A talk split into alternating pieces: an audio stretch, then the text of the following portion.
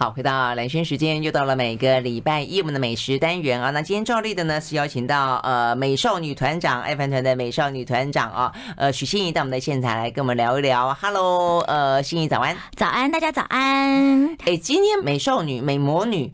走比较端庄的路线呢？啊，这怎么可能？就是啊，我也觉得你今天造型为什么突然间你一定没有看到短裤，比较啊短裤，但是啊，那就叫青春，青春但带有点端庄，我觉得可能是跟发型跟跟色系有关。今天是卷发啊，卷发对，突然间有浪漫端庄了起来。我们常常也是要变来变去的啦，就像我们吃餐厅也是要换口味一样啊。对对对对对对对，好，所以呢，今天要换什么样的口味呢？啊，今天要换一个，坦白讲，听了以后你会觉得。哇，好棒，好棒，好想吃！但是它重点是都很难定哈，所以呢，今天呢，呃，这个心仪帮我们设定的设定的主题是全台湾最难定的餐厅。哎，我后来一看到这个题目，想说啊，难定，所以是怎么样？介绍完了以后就流口水就是了。应该应该是这样讲，我觉得这现在这些难定的餐厅，有点你要改变我们呃。就是饮食的习惯，订餐厅的习惯。嗯，对，现在就是你可能订到了，呃，比如说我现在订到，呃，今年十二月，今年十一月，就把它放在行事历里面，可能两个礼拜以前提醒你一下。或是餐厅其实也会发一个定位确认给你，告诉我然后你那时候就在想，哎、嗯，我那个时候要跟谁去吃？就先把餐厅放前面，你再来 想跟谁去吃，或再来想怎么吃。嗯，这个欣欣这个说法呢，跟我一些老饕朋友现在的体悟啊，很很接近。就是说，因为这些餐厅实在太难订，但是呢，你好几次他们有一些经验，就是说你订啊，今天没有，明天没有，你就忘了他。哎，过了一两个月，他通知说：“哎，现在这个位置终于有谁取消了，你可以来。”嗯，哇，突然之间他就觉得怎么办？那就开始招兵买马，就把这好朋友呢就抠去吃。然后呢，这种意外的惊喜发现，哎，还蛮好玩的。对 对，有时候刚好就遇到一个好朋友生日，噔噔噔噔，这些好多朋友就开始这样的。到处去订，就是所有的难订餐厅，通通都去报名，就先报名先。对，等到他通知的时候呢，我们再来看看啊，邀谁啦，就把它当做一个生活当中的呃趣味吧。对，就是改变我们以前就说哦，先订了餐厅，然后再来。要先想吃，对，因为我想吃，我有一些朋友，所以我要去。现在不是，是因为有了餐厅，再回过头来找人。没错，但是也要跟大家讲，就是说有有些人就是啊，都订了，订了，到时候再取消。其实我是不鼓励这样子，因为其实会增加大家蛮多问题的，甚至有的人最后 no show。其实餐厅的食材都准备好了，是一个很大的浪费。是，但是我相信对他们来说，你说临时要找人补上，因为这都是排队的难订的店，嗯嗯、其实也不难，只是说作业上变得麻烦了。做作业上麻烦，而且代表你不。够尊重人，还有一点就是说，大家要习惯网络定位这件事情，因为现在我们现在讲的这家餐厅都是网络定位，大家要习惯。就说为什么不给我电话呢？什么什么？你在想这样难订的餐厅，如果他有个电话专线，他是不是要有一个人？就每天十六小时在那接电话，是是不实际的。所以你你说接下来我们要介介绍这些餐厅，他们是真的都都没有定位电话，没有。现在很多餐厅都没有定位电话，因为这其实也是 ROE 的江主厨发现的，就是说其实定位电话这件事情是非常浪费人力的。是，其实网络上是可以解决这些，不管是排序也好，时间上也好，你可以每个每个每天打开一个时间，开放定位，定位完结束结束。你电话万一在那个一分钟之内电话响起来，你要不要接？嗯，对呀，对呀。而且我觉得接电话这件事情，如果你让人家等。对消费者来说也不高兴啊，是是，对不对？那你反而会惹了更多的客户抱怨。对，其实这件事情是是电脑可以帮我们解决的，所以现在大家习惯网络定位，或是说家请你们家里的年，如果你真的不是很习惯的话，请你家里年轻一辈的帮你定，我觉得也是可以的。对，嗯，还好啦，我觉得现在大家应该都都越来越熟悉了，是不是？我们连凤梨酥都可以上网络订买。就是啊，OK，好好好，所以我想，呃，网络定位是一个，我想重点是一个，就是说，先有餐厅，先有位置，再回过头来，呃，培养吃饭的愉快情绪，跟找好的饭咖这件事情，我觉得倒是这些难订的餐厅里面，哎，对，新的不一样的一些那个，有一种意外的惊喜啦，哈，是。好，所以到底哪些餐厅是目前全台湾最难订？因为呢，呃，吸引有爱饭团的关系，所以你一定知道哪些很难订，就是连你们可能都有点难订的餐厅，的确。但是这个这个题目最早联合报做了一下，但是他他的呃角度就是六十秒决决生死，就是这个一开放定位可能在一分钟之内那一天就会就会如果逐天定位就会满掉。但其实我就再延伸了一下，就是哪一些真的呃难定，但是这难定呢，我也要说这难定其实某种程度它也有一定的口碑。要不然我想是因为这餐厅也不是先开两个礼拜，就是哎，大家吃完就就热热闹过去就没有了。没错，他们其实已经这么久，所以一定有他的一定口碑。所以你这边就是不是所谓的那种，有些时候是比如这几个月里面突然成为排队名店，但是过了蛋挞期，对对不对？这些都不是，对，就烟香米它都不是，他们都是已经好几年了，还这么的难订啊。嗯嗯。好，所以呢，我们就北中南都有，都有。对，我们要好好的聊聊，大概有十家左右吧。啊，好，那我们先从什么最难定的吗？还是你是怎么排序的？我就是从呃从最近的好了，最近的，离中广最近的应该是 Roll，嗯嗯，Roll OK，呃江振正主厨的 Roll。那其实这家餐厅今年也是要七周年了。也是也是七年了，然后我觉得肉，当然呃，就是在网络上大家就是哎很难定啊，然后当然正正面评价比较多，但也有一些少数的负面评价。但是我要跟大家说的是说，肉这个餐厅，你想说啊，我上去吃不好吃啊？肉这个餐厅其实它是一个会展的概念，你吃一次是绝对不够的，你不要觉得你吃一次可以给他一个评价，你绝对不，因为它除了每一季自己的新菜单之外，它还不定期的可能有不同的主厨的联手，不同的展。的方式，还有一些设计啦。坦白说，对那个，比如说啊，陈一家就跟青森、青森的日本青森做一个合作，可能有五天，就是一个青森的特别食谱。对，它有一些就是这些东西，它的食材，就像你说去一个画廊，哎，这画廊我去过，所以怎么样？这画廊里面的画是不一样的。嗯嗯，你这样讲也是，对对对，所以要跟大家讲，当然这是江振诚，他他也自己把自己定位成一个饮食的展演人，当然他是个 chef，嗯，他也是个展演人，他一直在呃在。创造一个餐厅不同的可能性，嗯，这件事情是很重要的。嗯、所以就是说，哎，其实如果你说你没有吃过，或者你吃过，其实你应该，比如说自己觉得自己是个 foodie 或是个爱吃的追星族的话，你可能就是一季或两季至少要去一次，嗯哼，要不然的话，你可能真的是跟不上他的脚步。对，所以意思就是说，他第一个还会换菜单，就在他自己的厨房里面，他都会换菜单。再来一个，就是他会设计不同的人跟事。碰撞，对，相遇哦，所以这个部分就会有一些不一样的精彩。对，像他今年年初的那个 World Tour 啊，那个世界旅行的那个菜单，嗯，说实在话，就是一个非常大的一个展演。他找了全世界好像二十几个米其林的厨师一起来，共同在线上一起来吗？就线上设计这个菜单，线上线 上，你在想哦，这两年隔离，他都可以做出这样东西来。如果一开放，你觉得他会怎么样？真的是个有点疯疯的计划。但是我觉得，因为是隔离，所以大家肯定愿意线上吧，因为大家也都闲着没事啊。呃，不是线上设计菜单，对，设计菜单完之后，这个 tour World Tour 可能会在 Roll 做第一次，有可能会到国外其他餐厅做其他的不同的展演。嗯，因为每个每个主厨都有一些都有一些贡献嘛。比如说，哎，我出了前菜，我出了主菜，或是我出了甜点的哪一个概念，大家都一起讨论，所以其实是一个非常大的一个一个 project。嗯嗯，对，就听起来蛮有意思的啦。啊，对啊，就是呃，你可以去全世界各个国家二十几个主厨来替你设计菜单，当然它的是它的趣味性或者它的呃多样性，对对对，我那天去吃的时候，大概里面有四五家菜单，包括一家柏林的日本的四五家菜单餐厅是我去过的店。嗯那我自己就觉得更好玩的就是说，哎，这个主厨他自己在自己厨房做什么样的菜？这次这样的联手他做什么样的菜？或者说，哎，他呈现出出来又是江振成又把它呈现出一个什么样不同不一样的味道，或者说怎么样的原汁原味？这其实其实那餐吃的我好忙啊，但是我觉得哦，他这种做法，我觉得要吃的多的。呃，或者说对吃非常的感兴趣的人，会特别觉得它的意思趣味在哪里？因为你要有比较嘛，对不对？你会跟你过去的呃饮食经验比较，那才会觉得啊，这个地方实在是太难得、太丰富了。那否则，我觉得有有，我觉得对肉来说有另外一个问题，就是因为当你难定的时候，可能不止肉啦，很多难定的餐厅都会有另外一个问题，就是呃，大家的期待值越来越高，越来越高，越来越高，就随着你难定程度呃越来越高之后，你去吃了以后。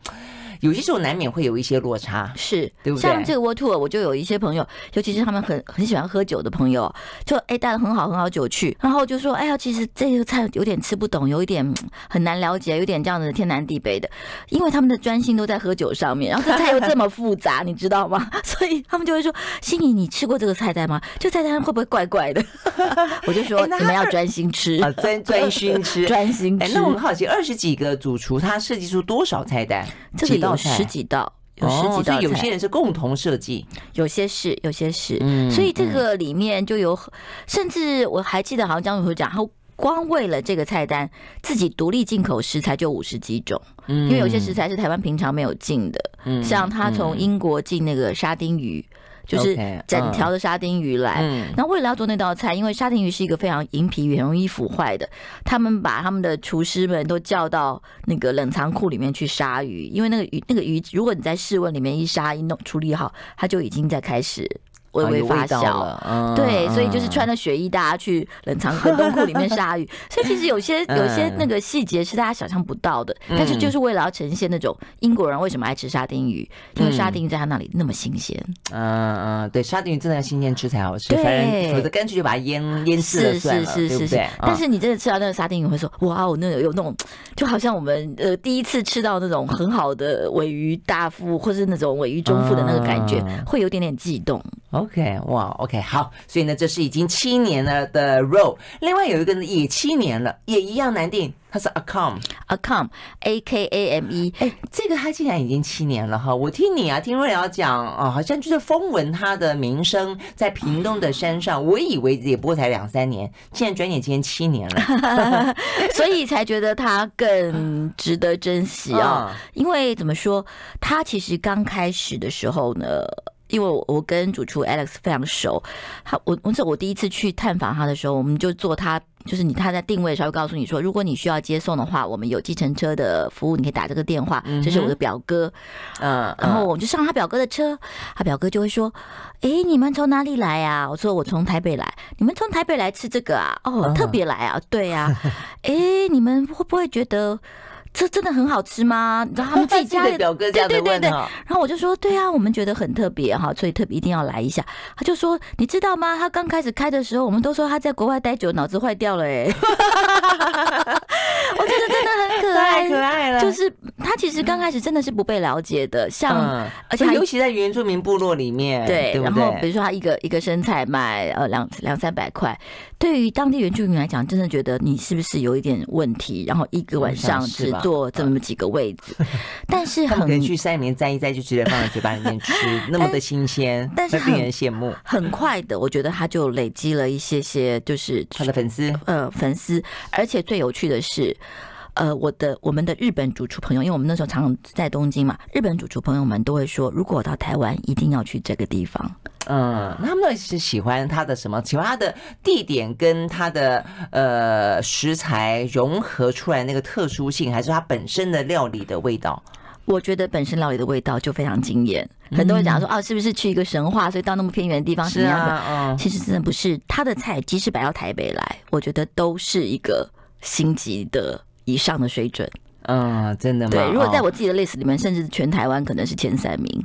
哦，OK，真的哦，okay, 对。但是我觉得一个那么的被高度的啊，这个呃去评价，然后呢又历经那么长的时间都还那么难定的，我就说我你要怎么样子符合大家心中那个期待？在第七年的时候，我觉得还不蛮不容易的，所以我们休息会儿再回来继续聊。他今年有没有像 Ro 一样提呃端出了什么样不一样的菜单？而且呢，还有另外开了一家新店呢，呃，是新的吗？新的，两年了，呃，两年两年，时间不能快，转眼间两年了，专门卖早午餐的，有意思吧？马上回来。I like 好，回到蓝轩时间，继续和许心怡爱饭团的团长呢来聊全台湾最难订的餐厅是哪些餐厅啊？那听完之后呢，你可以考虑看要不要去呃挂个号，看看呢哪一年哪一月哪一天呢可以抽中你啊？哎，那就去试试看啊，这也是一个蛮有意思的经验。那当然，这些难订的餐厅都有他们的一些原因了啊。基本上美食本身是一定是一个基本的呃条件，那再来的话有很多一些附加的啊，包括他们创造了什么，然后。有什么特别的观念？然后呢，呃，这个去激荡出了什么样不一样的饮食的经验？我想都是哦，他们之所以可以让大家呃不断的哦，在过去这些年都认为是心目中哦最好的餐厅的原因。像刚才呃这个心怡讲的阿康，我听到太多人讲哦，我到现在为止也还没去，因为当然这有点远啦。那也比如说你要特别去一趟，因为很多人就想说啊，还开在屏东好茶，尤其他们是原住民，应该就是个，尤其我又爱大自然，对，就是原住民烧烤吧，大家就这样想，因为它它全部的料理几乎都是烧烤处理的，就是用呃相思木。烤出来的。但其实他他现在的整个的气度心跟做法，他其实是集结台湾最好的食材，包括他的野菜沙拉，并不是屏东的。是台东花莲的，为什么呢？因为在原住民里面，他们自己知道，台湾原住里面最会吃野菜的是阿美族。对对对对，他们甚至还开一个玩笑，就是说，你把阿美族几个人放到一个山上去，两个礼拜那个山就秃了。这个这个笑话好笑，很可爱。所以他们就是每每一个礼拜固定请那个阿美族那个采集野菜的部那个那几个达人，帮他们把野菜送过来。嗯，因为这个待会我们就要讲到另外一家 Sina Sara，他们也是跟阿美族去呃请他们收集野菜。然后这是这是。你看，就已经绕过 绕过屏东南边到阿美族去了。然后它的渔获其实是台湾东北角的海钓渔获。那这个部分包括它有很好的石雕、红条这些鱼，其实。就算在台北，我也很少看到这么大条的石雕，他就把它收集起来了。像他的乌骨鸡是苗栗的乌骨鸡，所以它其实是已经是一个全台湾他觉得最好的食材的一个集结，包括屏东的东宝珠，哈，包括乳鸽，这些东西都是台湾现在这个时节的一时之选。那我觉得这个部分虽然他在山里面，他他都可以克服这些问题，处理这些事情。那当然加上他自己的独特的烹调的手法。他这样子有对于他对于台湾的一些食材跟最新一些状况的一些呃小农，他都要非常非常了解跟掌握。是是是，他自己呃也在台北，常常一些餐厅会吃，有时候会问：“哎，欣怡姐，我最最近来台北有什么东西值得去吃？要去看一下。”他其实也非常认真在做这样的 research，对，所以这些东西我觉得也让他慢慢拉出一个高度。所以你也刚刚讲说，哎，最近阿康有什么新菜？其实阿康新菜没有那么多，嗯，因为他也觉得说我的经典菜就是。就是用这个食材做最好的发挥，其实新菜不那么多，只是因为我常常去，他有会有时候会就，欣怡姐，你这回会不会吃腻了？我们今天来了几个新菜，我好像发现我每次去的时候才会特别帮你准备了一点几道新菜，像你看每个餐厅风格不一样，风格不一样，没错。没错，他就是比较呃坚持他的经典，让让他的这个东西做到最好，就是对。但是我要说，有些菜就算我可能已经吃过十次、十二次，我每次吃我还是会感动，像他的烤花枝。啊，像他的那个冷烟熏的那个乌骨鸡啊，像他烟熏的乌骨鸡，对，像他的呃那个生菜沙拉，嗯，生菜沙拉那个生菜沙拉，他用那个野菜其实通常是个很苦的嘛，对不对？嗯。他他其实放了除了放了慢慢弄的 cheese 丝绸 cheese 作为一个底之外，他放了一个蛋蛋。就是啊，有点半熟蛋。嗯，最重要最重要的是，它上面有一个撒了一把那个烤花生。那烤花生会让那个野菜，我其实我平常不太吃这种很苦的野菜，会让那个整个烤野菜完全好像活过来一样，就是从那个华灯初上拉回 拉回 拉回那个正常的世界。然后后来才知道，那烤花生其实那个是他妈妈自己种自己烤的。嗯，所以所以那些花生就是那个大小跟那个香气是完全跟我们平常吃花生不一样。嗯、好，所以呢，就是在不变的经典当中，也还是有一些变化，就是的，是的。哦、那另外它那个呃，玛莎莉莉，对对，是什么？怎么回事？玛莎莉莉其实是我刚刚要跟还忘了跟各位听众分享，就是阿康在今年的二月做了一次环境的整修，稍微整理了一下，因为也这么多年了嘛。但整理之后呢，我看了新的照片之后。我就马上问说：“Alex，发生什么事？座位变少了吗？”他说：“对耶，已经这么难听了，还要再更少啊！真的少了六个位置。那现在有几个位置？现在是十加四加八，一共二十二。因为他觉得原来有一有一排位置其实是呃。”在他的那个主吧台的正后面，这等于说你的食客是可以转过椅子来，就可以看到烧烤台。但是你吃的时候，其实面对的是一个小小的吧台的墙壁。他就觉得对很多太局促了一点，对对很多远道客人来，他觉得那样有点局促。但其实我平常常常坐那一排，因为我觉得像海景第一排，因为它是个高脚椅，你高脚椅一转就可以马上看到 Alice 在那边烤什么，又很好拍照。但是他就说，但是不看他的时候有点像面壁思过的意思，是不是？嗯，可能是我都跑来跑去吧。所以我没有感觉，对，所以每一个人选择不一样，对对，所以现在位置更少了。嗯嗯，OK，好，那没关系。当没有位置的时候呢，呃，去吃个早午餐，稍微聊呃聊慰一下心情也可以。那玛莎莉莉呢，其实是呃阿卡姆的一个延伸啊，因为阿卡姆其实只开晚上，因为他白天都要备料，而且阿卡姆其实你刚刚听我这样讲，其实位置比这个餐厅绝对比你想的还要小，虽然它有二十二个位置，但是做的非常的。Cozy 哦，所以他而且那个位置其实是原来是他表哥家的车库盖的他真的是个车库餐厅。哎，他表哥对他还蛮好的。那除了另外一个表哥吃不懂他的另外一个表哥，他们他们那里很多个表哥，又有开车的表哥，又有提供车库的表哥。对对对对对。所以这个餐厅非常的小，所以他就想说，我是不是可以随着来的人多，我可以做一个延伸。嗯。所以他就在呃比较靠外面的地方，一个看得到山景、看得到北大武山的山景的地方，做了一个新餐厅。这个餐厅就完全是。呃，有从设计什么，他都全程的参与。嗯、但我觉得从这个马萨丽的餐厅里面，你可以看到，就是 Alex 主厨他的对于美感这一块的一个想法。嗯，呃，因为整个过程在那过程里面，我们都很熟嘛。他会想，哦，我今天要去挑一些呃什么椅垫啊、软装，都是他自己一手一手慢慢弄出来的。嗯嗯、那这个风格是怎么样？这个餐厅非常的漂亮，嗯，它有一个很大的铁板，但是它其实不是铁板烧餐厅，铁板只是一个它面对客户一个比较直接加热的方法。嗯，相对于它的烧烤都是背对观众，这个他终于哎转过来面对观众了，面对他的吧台了。OK，那早餐早午餐需要铁板呢？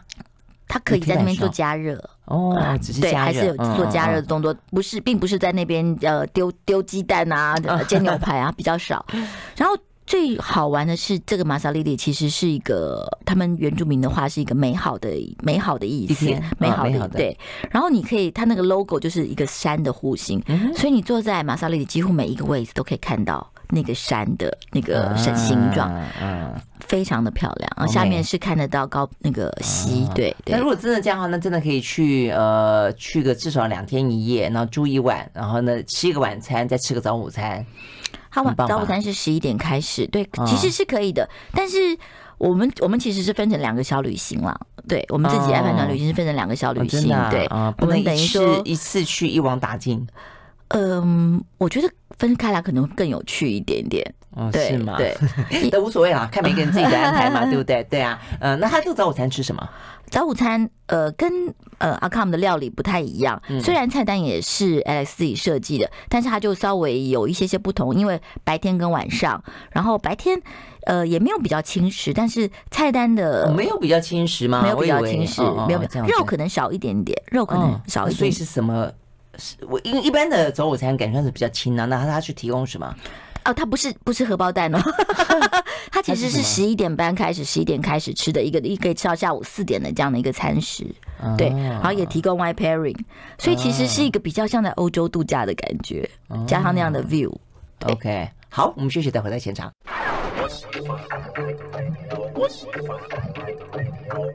好，回到蓝轩时间，继续和许心怡来聊呢。全台湾最难订的餐厅啊，有哪些？哎，有一个啊，像我们刚刚讲的 Ro 跟 Acom，还有他新的这个呃马萨瑞瑞，马萨利里，呃马萨利里。OK，好，所以呢，这算是好蛮多年的了啦。哦，嗯，有一个真的是我第一次听到，这个名字也真好听，它叫做飞花落院，在台中，在台中新社。我有一个朋友呢，他的呃艺名，他自己取的一个呃笔名，就叫飞花。他今年跟我们在春城无处不飞花，飞花过生日啊，真的吗？哦，对，他也是特别，他说：“哎呀，刚好我们那天要去，他就说刚好。”呃，吴飞花先生，所以你说我那个朋友跟你们去过生日，就去这个飞花院 是落院哦，这样子，所以他找到了他的七弟了，他的他的属地，他的家，非常造价不菲的 属地，真的 OK。所以这个是吃什么的？飞花落院，飞花落院其实它本来就是一个民宅，一个很大的中部的民宅，他把它花了十年的时间做了一个很大的改建跟扩建。现在我觉得它更像是一个景点，那也当然也是一个餐厅，做餐厅作为一个主要的营业项目，它。的餐食比较像是介于呃有用台湾食材的怀石料理，但是不是那么 rigid，不是那么严格的怀石，好像菜单还是会有先付啊、主物啊这样的一个规格在，有点像日式料理。怀石是日式，对不对？是，但是它放的都是台湾食材，食材台湾食材蛮多的。嗯，那你刚刚讲它是一个景点，它是一个景点，因为很多人想象哦，所以它是一个民宿吗？也不是，它不是，它呃有四个房间，但还没开放。民宿呢看起来遥遥无期，因为呢创办人呃 Sandy 魏小姐我们很熟，她是说，因为她觉得如果要做民宿，就一定要很厉害的早餐。她目前她觉得她的厨房还没有办法应付一个非常厉害的早餐，所以她觉得这个再慢慢来吧。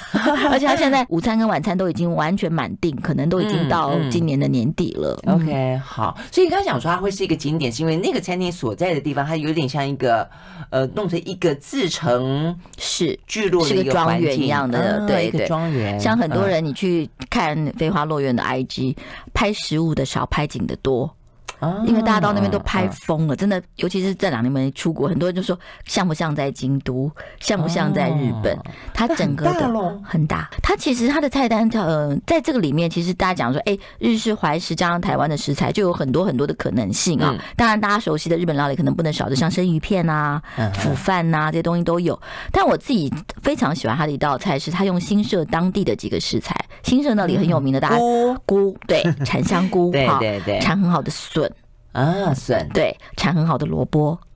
哦，这样子对，okay, 所以他用这几个菜呢，做了一个像日式的炸的一个时蔬，但是最后用萝卜泥哈这些东西再做一个混合。啊、我觉得那道菜每个人吃完都说哇哦，你就知道台湾这些物产，尤其在新鲜的状态下，可以做这么好的呈现。那个笋吃起来比我们在京都吃的笋感觉更厉害。嗯，对，像那个就是我自己非常喜欢的。嗯，当然它的腐饭也很棒，它的腐饭呢还特别从日本、美国进了一个石墨烯的那样的。一个全碳的一个全密封的一个腐锅，那个腐锅就可以完全的密封，所以那米粒煮出来就是非常非常的每一颗米，你光吃原味就觉得哇，饭怎么可以这么好吃？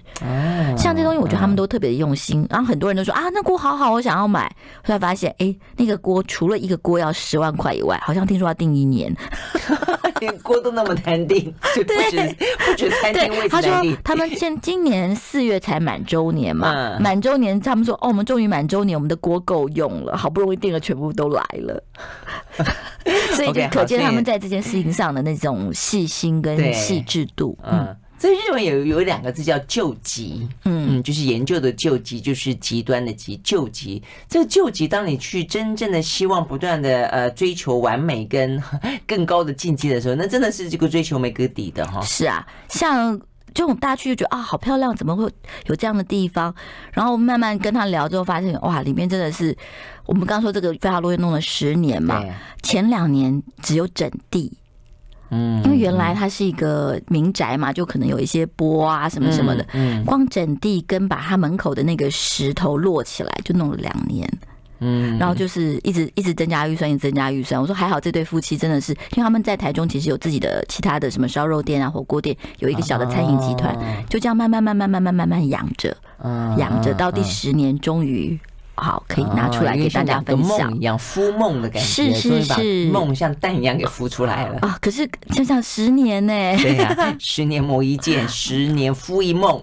对，然后当然，我觉得刚刚讲的，比如说食物、景观这些东西，拍照都非常漂亮。其实有些细节，可能就去过的人可能都没有注意啊。像我，因为去过比较多次，也聊了比较多的细节。像他的餐具、茶具也是非常的讲究，因为他自己也喝喝台湾茶，有一组餐具。特别特别的喜欢，我觉得哇，这个好好看。当然，我们都是想说，那我们可不可以买？当然，第一个是要排，第二个就是说，其实那些餐具也要排，也都有故事。像有一组是一个灰色的灰阶，但是里面那个灰是有点带光泽的灰色的，甚至有点木材的感觉。他就说啊，心怡你喜欢这个，这个其实是一个日本的陶艺家，但是这日本的陶艺家娶了一个台湾族的女生。嗯，然后他到台湾之后就发现说，哎，其实台台湾族原来的陶都是用草木灰来做，那那草木灰其实就会给陶瓷带来一些不同的光泽质地的东西。他就开始用这样的方式，所以他后来他的自己的日本陶艺家的东西就开始用。草木来做一个熏制的动作，嗯，就是除了烧以外，它加了一个熏的动作，嗯，所以那个所有的灰色带出来都跟所有的那种，就感觉是很现代感的灰，嗯，不是那种陶艺上釉的那种，它没有釉，但是那光泽你会觉得好像比釉还漂亮。啊，你这样讲，我觉得，我觉得大家都有同样的镜头。我那个时候呢去了那个呃 Sinasera 二十四。他也是这样，就他们都很讲究。然后呢，他不但说跟原住民、跟部落呢，我知道那个是大理石的，他搞了一个对什么碗啊、盘啊，也是用一系列。我一直看说这个我可以买，他也是跟呃一个就设计师合作，他也是以灰白黑三色为主要的一个调性，所以呢，光光一个碗，它看起来呢，假设你去想象说你是一个捏陶者，它那个呃旋转的弧度就成为它最后构成的线条，所以那线条是有那种。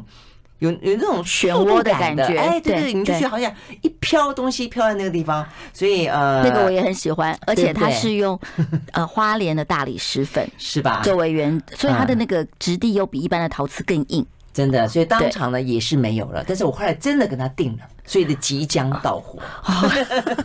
你订了什么饭碗还是茶杯？一个像钵一样的。OK OK，对，我想我在想，他可能如果真要喝抹茶，应该也 OK，但多半可以把它拿来当碗用。它就是大大的，看起来一个宽口。不行，你如果去飞花，你会你会跟我一样完全沦陷。对，好，所以呢，真的是好特别哈。OK，所以是在台中的飞花落叶，台中还有另外一个，你也是说非常难定的。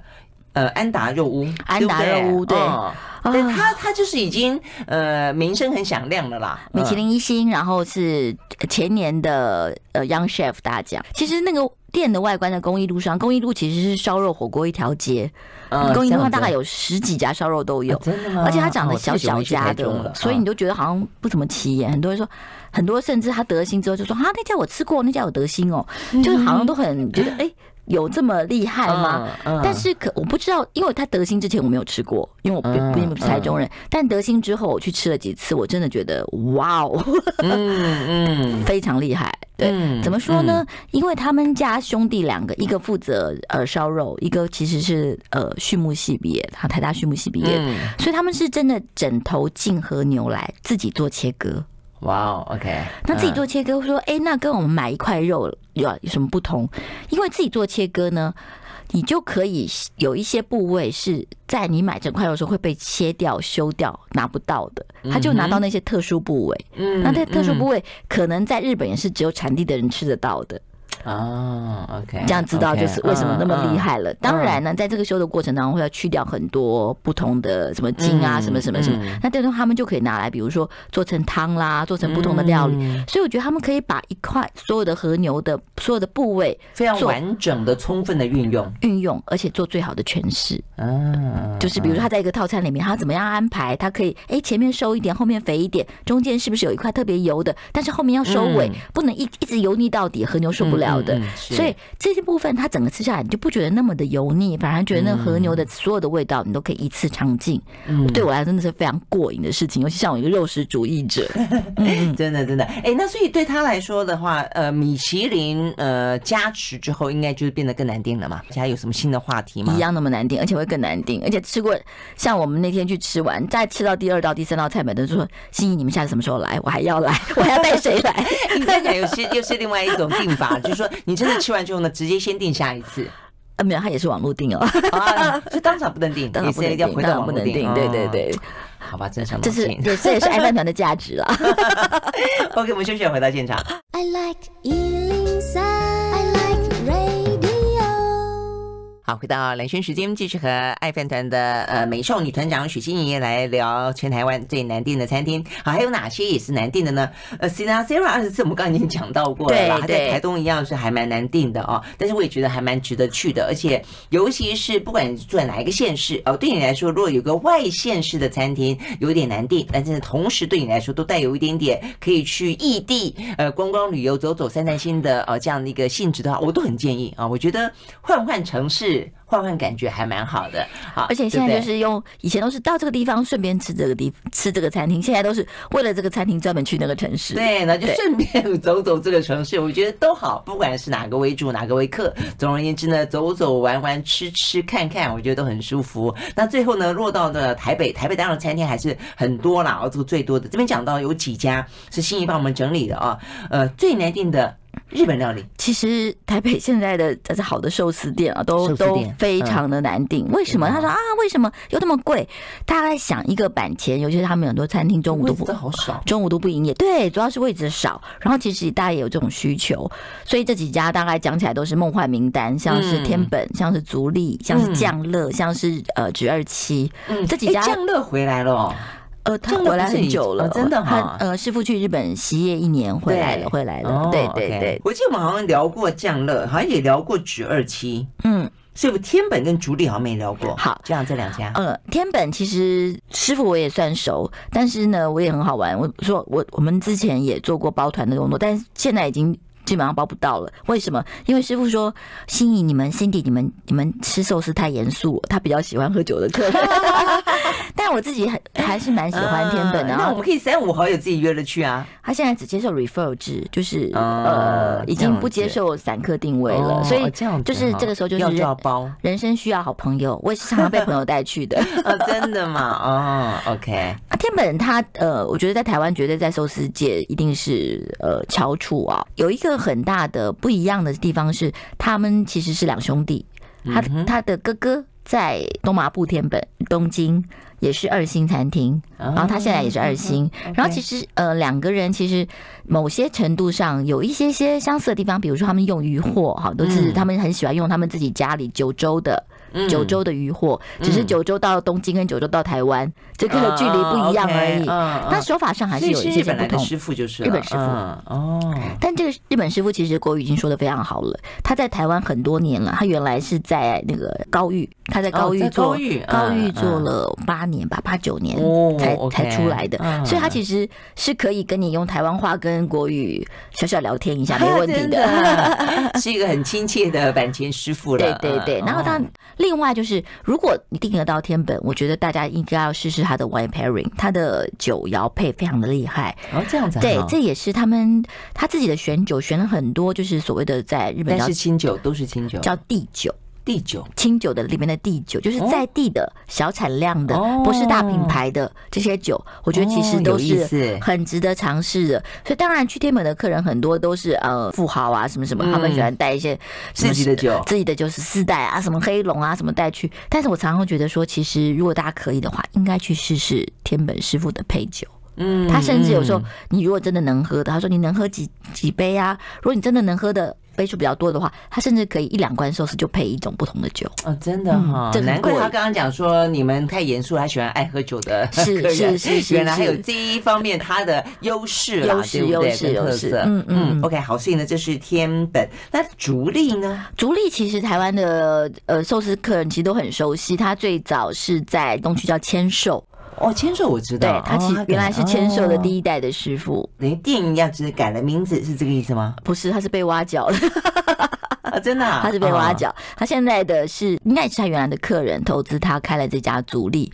那足利现在呢，也是一个不能说会员制吧，就是基本上都是 referral 制，没比较没有对外的公开，然后也很多是包场的客人。对，嗯嗯，是这样，哇，这听起来这个难定还不只是说位置难定，就你要成团才能够呃整个包下来进去吃。不是，它是完全就是会，就你一般人不能定，对对不对？对，嗯、因为你有可能就哎，今天被人家邀请，你今天生日干嘛去去，如果你都。到那边你还不知道这么厉害，那就很丢脸了。所以今天大家一定要知道，如果人家请你去的这家店，你要非常的 appreciate，你要非常的表示感激。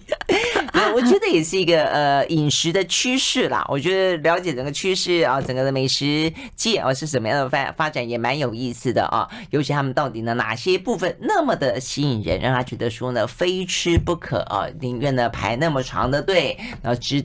只求一个位置。OK，好，非常谢谢许心怡到我们的现场来，谢谢，拜拜，谢谢，拜拜。